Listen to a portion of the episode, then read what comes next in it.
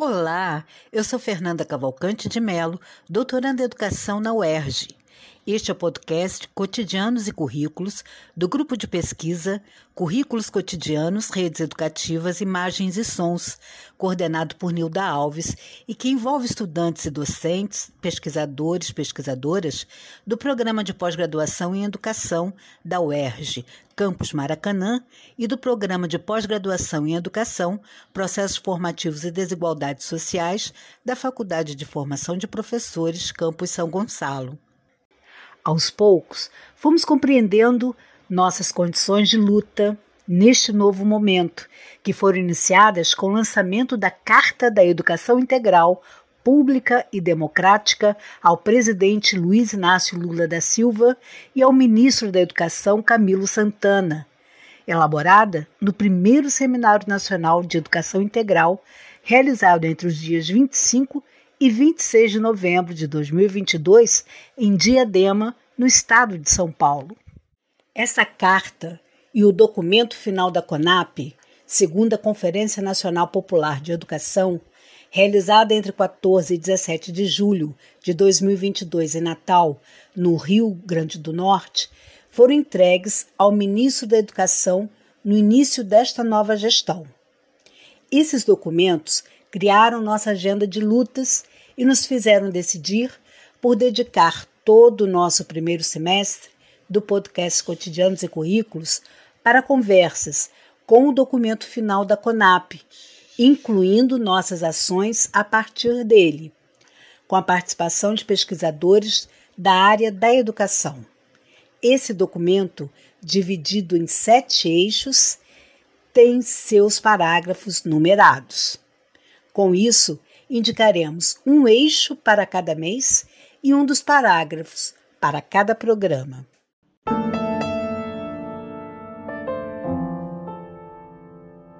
Nesta série você ouve também uma música de Fernando Moura.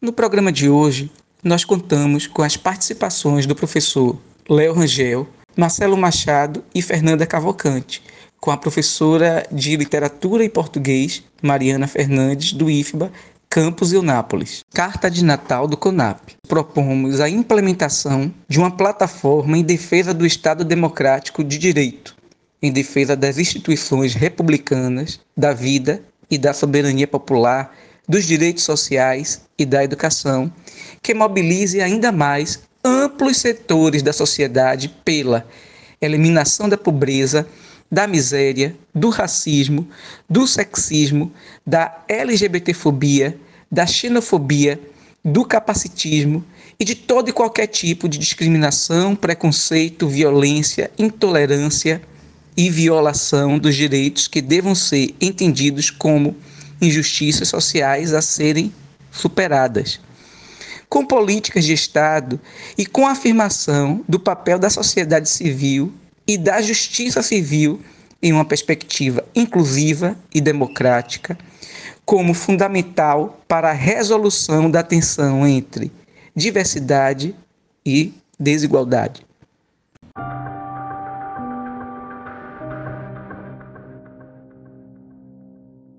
Então, com esse importantíssimo trecho dessa carta, nós pedimos para nossa convidada Mariana fazer sua autodescrição. Olá, eu sou Mariana, né? gosto de ser chamada de Mari dos Santos, né? na verdade é Mariana Fernandes dos Santos, Mari dos Santos, assim como eu costumo me ver e sentir pertencida no meu lugar, para além da academia, né? que esse também foi um lugar que eu reconstruí nesses dois anos piores aí da pandemia. É, eu sou professora, sou pesquisadora, sou escritora, sou mãe de Ana Flor, que tem cinco anos, sou filha de Dona Nalva, filha de seu Remilton, companheira de Jorge, e Mariana dos Encontros, né? Encontros com Leonardo, encontros agora com Marcelo, com Fernanda, e estou aqui né, com, esse, com esse privilégio de poder dialogar com vocês sobre as nossas itinerâncias, né? Desses movimentos aí da vida. Mari, quero já de início agradecer aqui sua presença. É sempre maravilhoso receber a Bahia no nosso podcast, sempre acalenta o nosso coração. E eu queria saber quais são é, as suas pesquisas nesses últimos anos, o enfoque que você tem dado nas suas pesquisas nesses últimos anos? Tenho focado muito nessa discussão mesmo, de tratar a perspectiva da educação para as relações étnico-raciais, discutir esse lugar de maneira interseccionada, né, com diferentes marcadores sociais aí que a gente tem movimento em relação a gênero, a diversidade sexual, né, em relação às sexualidades, enfim, é, pensando a questão de etarismo, é, territórios, e esses movimentos que eu tenho feito, eu tenho construído a partir desse lugar da contracolonialidade, né? tentando fazer esses movimentos de rasuras, de, de quem sabe também rupturas, é, nessa estrutura né, hegemônica que a gente tem posta e que nos atravessa né, do momento que a gente acorda até o final do dia, quando a gente se coloca dentro de uma estrutura é, social aí para o horário de dormir. E aí, assim, nesse movimento também eu trabalho com um conceito, tenho trabalhado na perspectiva sócio-histórica, que é o conceito dos letramentos. Né? E aí esse conceito dos letramentos tem me movimentado em relação a esses diversos lugares da pesquisa. E, claro, né, um lugar muito pontual também, que o movimento articulando tudo isso, é a perspectiva de discutir mesmo esse movimento contra-hegemônico, no lugar mesmo do, do, papel dos institutos federais, das instituições de maneira geral, né, de ensino, é, mas principalmente esse lugar contra-hegemônico do que representa os institutos federais, pensando na educação profissional e tecnológica. Mas, na verdade, letramento não é um processo né, que se ensina. Letramento, e aí perpassando o lugar mesmo da pluralidade, é uma apropriação. Pensando nos processos de apropriação de letramento racial, letramento de gênero, os letramentos dentro do processo escolarizado, seja ele na questão da academia e fora da academia também. Então, é, é mais ou menos nesse caminho, é, bem resumidamente, que eu me movimento. É um letramento que tensiona a lógica é, cientificista de pensar a produção do conhecimento. Ô Mari, no grupo de cotidianos, no grupo que Nilda Alves coordena, a gente costuma trabalhar muito com a questão da importância da oralidade, assim como você trabalha escrevendo e orientando pesquisas sobre isso, né? Você orienta pesquisas de mestrado sobre isso, e especialmente a educação sobre a educação no terreiro, a pedagogia do terreiro, né? Que você já orientou vários trabalhos e escreve muito sobre isso.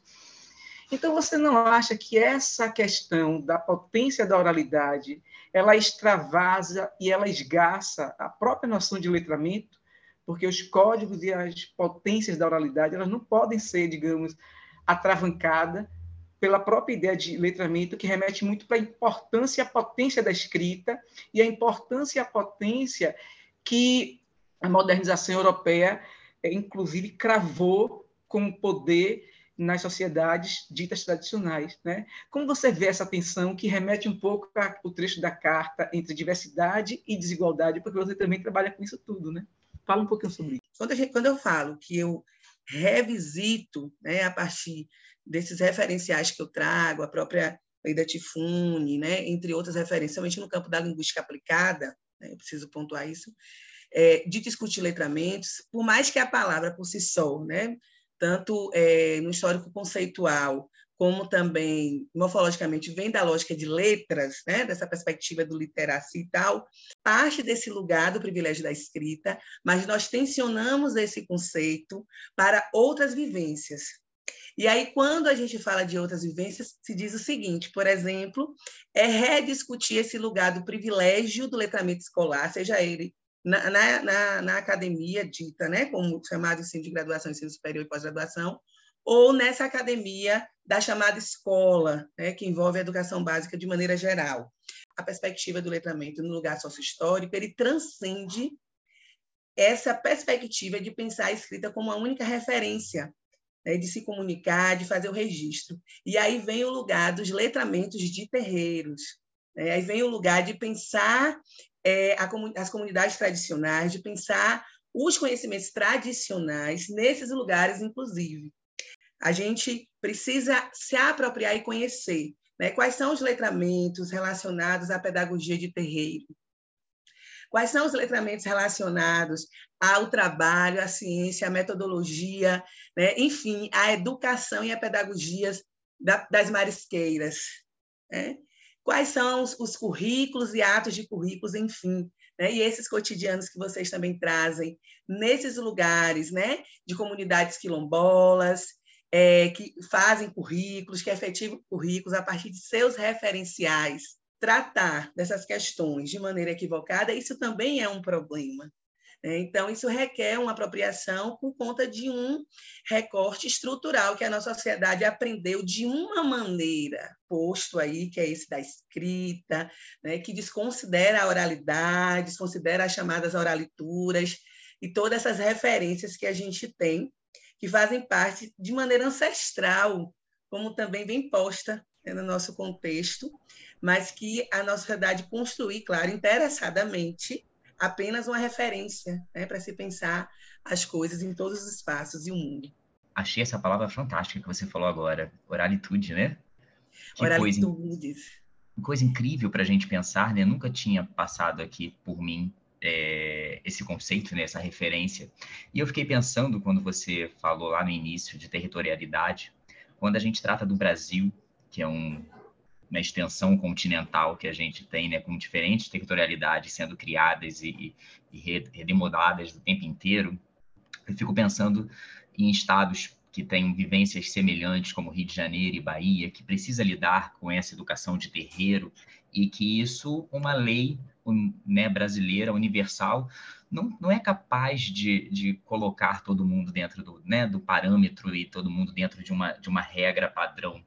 Né? E eu queria ver com você, pensar o que você pensa acerca disso, porque a carta do CONAP diz isso muito claramente, né? Que a gente precisa trabalhar com essas diferenças, mas como trabalhar com essas diferenças no Brasil continental? Será que lugares como Bahia e Salvador, que vivenciam essa educação de terreiro de forma muito mais latente, precisam mais que uma lei, que um currículo mínimo? Queria que você pudesse alimentar um pouco a gente sobre isso. A professora Leda Martins, ela é uma pesquisadora né, da UFMG, e aí ela traz discussões maravilhosas, né? assim como é, toda a perspectiva de pensar a pedagogia da professora Petit, lá no Ceará. E aí são conceitos que se encontram, né? Mas eu, eu me alinho muito com esse lugar da oral, das oralituras com a professora Lida Martins, porque ela traz nessa perspectiva uma concepção de pensar o mundo, de pensar as pessoas e pensar a sociedade a partir desse lugar mesmo da não, que é o que a gente tenta defender, né? Da não dicotomia, né? De rediscutir esse lugar, esses lugares da caixinha que nós fomos aí é, formados, deformados, informados. E aí é esse lugar do espiralado mesmo, né? De fazer movimentos outros, é, de pensar o mundo, enfim, a produção de conhecimento de maneira geral, mas pensando exatamente, eu que eu sempre converso né, com o Léo, a gente sempre conversa sobre isso, que são, que são construções feitas por pessoas, né? por pessoas. O problema é que as nossas estruturas trabalham muito no lugar das instituições, né? aquela instituição importante. Mas quem é que fez aquela instituição importante? Plural, né, Mariana? Né? Territórios, é, terreiros, né? E isso não é só na Bahia, isso não é só no Rio de Janeiro, né? É, esses espaços, por exemplo, né, de comunidades tradicionais, em sua maioria, mesmo dentro da sua diversidade, com suas tensões, suas contrariedades, eu acho que e aí é importante falar isso, né, quando a Fernanda fala né, desse lugar de pensar é, comunidade de terreiro na Bahia, mas se pensa também em todo o país. E aí, pensando na Bahia, dentro do contexto, inclusive, de uma nação, por exemplo, né, é, é, de uma diversidade de, de, de uma nação de candomblé, né, você tem uma diversidade de pensar esse candomblé, seja na tradição é, é, iorubana, seja nas referências que vieram de África, né, dentro de um processo aí de resistência da colonização, mas que se reconstitui, né, se reconfigura no Brasil, como a Umbanda, entre outras referências, que são lugares de fé, mas, para além disso, são lugares de resistência, né? de uma história de resistência, e que se mantém. Então, assim, pensar esses lugares é um desafio, né? É um desafio porque nós é, mesmo a gente que tem um processo né, de reconhecimento da diferença, a gente acaba tendo que fazer, porque isso é estrutural. Né? Nós fomos cortados, né? nós fomos feridos também por esse processo colonial, né? de entender que existe uma forma de pensar o mundo e uma referência de ser, né? inclusive destituído do fazer. Né? Não é uma relação do ser-fazer, é uma, uma destituição. Você está falando uma coisa muito importante para o grupo, que a gente trabalha muito com isso, que é, é problematizar essas dicotomias e essa coisa do, do, fazer e do pensar. Inclusive, Nilda Alves, ela marca fazer, pensar, ou sentir, fazer, pensar mais recentemente, né? E você está falando dessas pedagogias no plural. Então, fala um pouco mais desses movimentos é, que marcam essas pedagogias, como, por exemplo, você já está falando aí, né? Essa é, integração e não distinção, não dicotomia né, do mundo da vida ou da existência. Fala um pouco mais sobre esses movimentos que para nós é muito importante. Eu, assim, um exemplo muito pontual né, que eu tive que construir, por isso que eu falo que nós somos é, atravessados e recortados dessa, desse lugar de entender o que é a diferença, de entender né, esse lugar da, da diversidade, é, é, e por isso que a gente faz o enfrentamento do mito da democracia racial, né? Por isso que a gente faz o enfrentamento de todos somos iguais, por isso não cabe, né? É, é, é, essas questões que as pessoas trazem, porque nós não somos todos iguais, né? Nós, nós somos diferentes, sim. O que nós lutamos é por uma justiça social, né? Em relação a essa igualdade de oportunidades. É, e aí, eu, um exemplo muito pontual que eu tive que construir, que eu acho que é um processo desse lugar, foi é, de pensar no dia a dia de que, por exemplo, é, a gente pode fazer o rigor dentro de um espaço acadêmico sem perder outras referências né, dos lugares dos afetos, né, dos lugares da sensibilidade. E isso não tem a ver é, é, com que deixar o rigor, deixar a qualidade. Mas isso é uma marra forte que a gente tem. Ou, por exemplo, né, de você ser uma acadêmica e ser uma escritora, quando na verdade você pode ser essas referências. E aí eu fico me vendo assim, pensando nessas questões, né? É, como a gente tem feito a ponderação de dizer, olha, nesses dois anos do online, o que eu pude fazer foi escrever textos literários. O que eu pude fazer foi compor música. O que eu pude fazer foi fazer isso. A gente tem essa necessidade de fazer essa ressalva, por quê? Porque a nossa estrutura, especialmente da academia, ela nos diz isso. Ou você é isso, ou você é aquilo. Quando, na verdade, nós somos essa complexidade. Né? A gente precisa fazer esse movimento com a gente, né? de saber que não é fácil respeitar a diferença, que não é fácil aceitar a diferença e que, infelizmente, dentro de uma estrutura social que nós fomos historicamente construídos, que a gente precisa, Marcelo, né? e aí você faz essa reflexão aqui também, da lei. Né? A gente precisa da lei para cumprir um currículo que discuta a diversidade né? nos, nossos, nos nossos espaços escolarizados. Né? A gente precisa é, quando Fernanda traz aí junto com o Léo também, é, a gente precisa demarcar um conceito com a pluralidade dele para que a gente compreenda isso. É, Paulo Freire lá atrás já discutia essa perspectiva que eu estou tratando aqui de pensar contra a colonialidade, de pensar letramentos, enfim. Mas ele fez isso discutindo alfabetização, né? sentado debaixo de uma árvore, fazendo um movimento outro, né, de, de, de pensar esse, esses processos de apropriação, mas a gente teve que fazer um caminho aí para compreender esses processos e tensionar. Né? E a gente precisa sempre criar conceitos para a gente compreender as coisas. Né? E aí eu retomo esse lugar do, né, da dissociação do saber fazer nesses espaços né, de pensar a cultura de terreiro para além da religiosidade, porque nesses espaços, com, to, como eu falei, com todas as tensões, todas as questões que a gente sabe que, que existem, são, são lugares que, no geral, a gente aprende a desconstruir isso. A gente aprende que naquele lugar, quando Mariana, Marcelo, Léo, Fernanda entram, nós estamos ali em uma rede, uma rede colaborativa, né, de construir aquele espaço em caminho de uma outra coletividade. Né?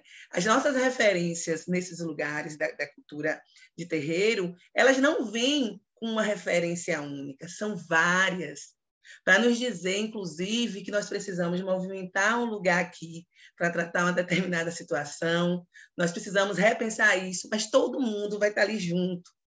Né? Inclusive as referências que a gente se movimenta dentro da fé, dentro das referências culturais de maneira geral. Então, esse é um espaço que, por si só, nos ensina, né? nos ensina sobre as coisas do não separar, né? do pensar, do fazer. Não, ali há uma articulação, e aí eu retomo né, da lógica espiralada de pensar o mundo. Mas esse é um lugar qual? Né? É um lugar marginal e marginalizado. Mari, que, que, que fala potente a sua, né? E vai muito ao encontro de tudo que nós pensamos, né? Pensamos e fazemos no grupo, vamos dizer assim, que é como a gente costuma falar.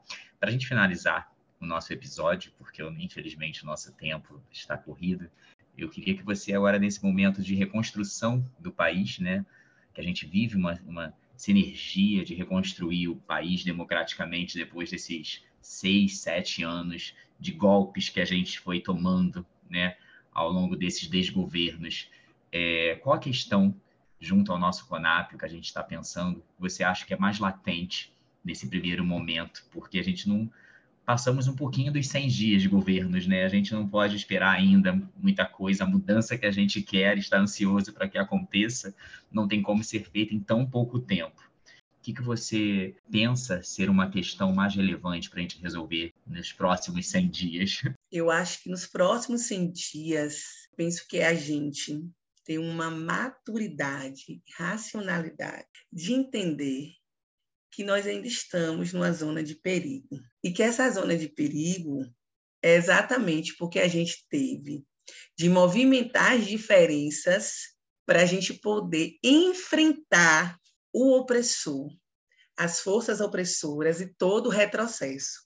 Não são só quatro anos, nós estamos nessa angústia desde 2016, uma sequência. Então, acho que eu falo para mim, falo para todo mundo assim, acho que o maior desafio é a gente construir essa maturidade, sabe? E esse movimento de retorno, de reflexão, de perceber que nós ainda estamos nessa zona de perigo. E que a gente precisa entender que ainda ocupa o poder e os espaços pessoas que reproduziram durante muito tempo ações que a gente busca enfrentar e tensionar. É a gente perceber os indícios né, de que não teremos como é, colocar o pé na porta, falando logo essa meta, colocar o pé na porta para resolver tudo, porque foram muitos retrocessos.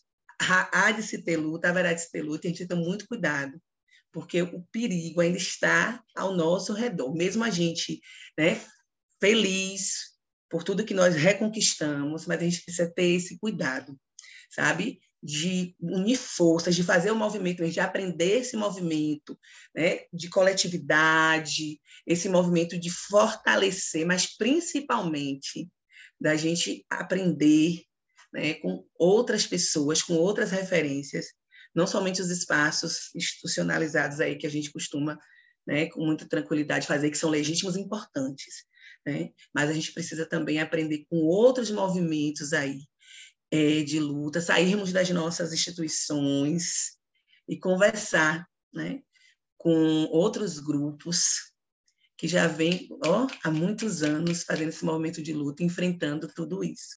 E é otimista a minha fala, viu? Não é de alguém que está, não, pelo contrário, eu acho que a gente conquistou isso, é só a gente não, não perder de vista né, essa nossa conquista, para a gente poder garantir o não retorno né, dessa, desses movimentos aí opressores, né, e tudo que a gente luta a todo momento. Ô, Mariana, estamos infelizmente chegando ao final, mas o que você está falando me lembrou uma resistência cuidadosa, uma resistência com uma certa cautela. E isso me lembra uma fala de um colega nosso chamado Francisco, quando ele falou para todos e todas num evento que é preciso a academia e a escola e esses espaços de letramentos mais convencionais lançarem mão de sua humildade para aprender a eh, se dispor e se abrir, porque chegou o momento de realmente aprender com o outro. E esse aprender com o outro significa dizer um ultrapassamento até da lógica de pesquisa com, porque pesquisa com significa um diálogo, que é um diálogo que vai estabelecer uma simetria. Mas o que Francisco está falando muito inspirado na decolonização é não é simetria, é uma inversão, é aprender com esses, essas outras cosmovisões, porque elas que são ancestrais e elas que sempre souberam existir melhor no ambiente. Né? E aí isso remete à carta do CUNAP, que fala de outros modos de territorializar que não capitalista. Então, para aprender e para fazer educação nesses outros modos de habitar que não capitalista, é realmente aprender com essas comunidades tradicionais. E você me falou, falou isso para a gente e me veio muito isso. Então, agradecemos demais é, essa aprendizagem assimétrica, mas é uma simetria contra o capitalismo ou contra hum. o capitalismo, como fala a nossa querida Dona Harry.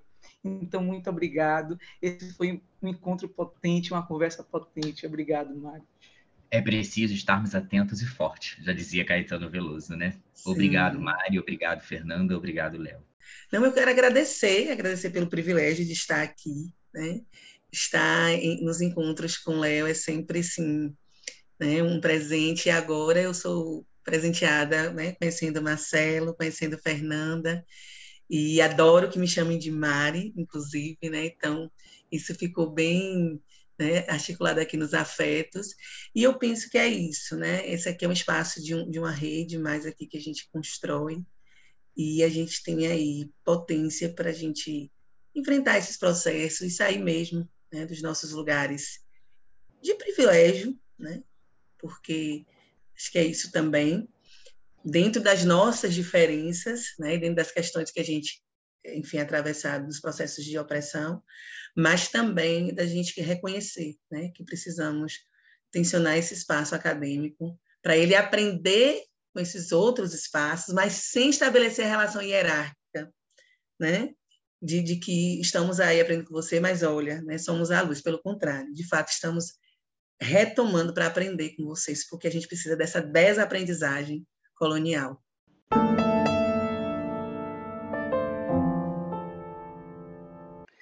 Esta série tem a supervisão de Fernanda Cavalcante de Mello, a organização é de Nilda Alves. Na parte técnica estão Isadora Águeda, Júlia Lima e Newton Almeida. Fique agora com uma música de Fernando Moura.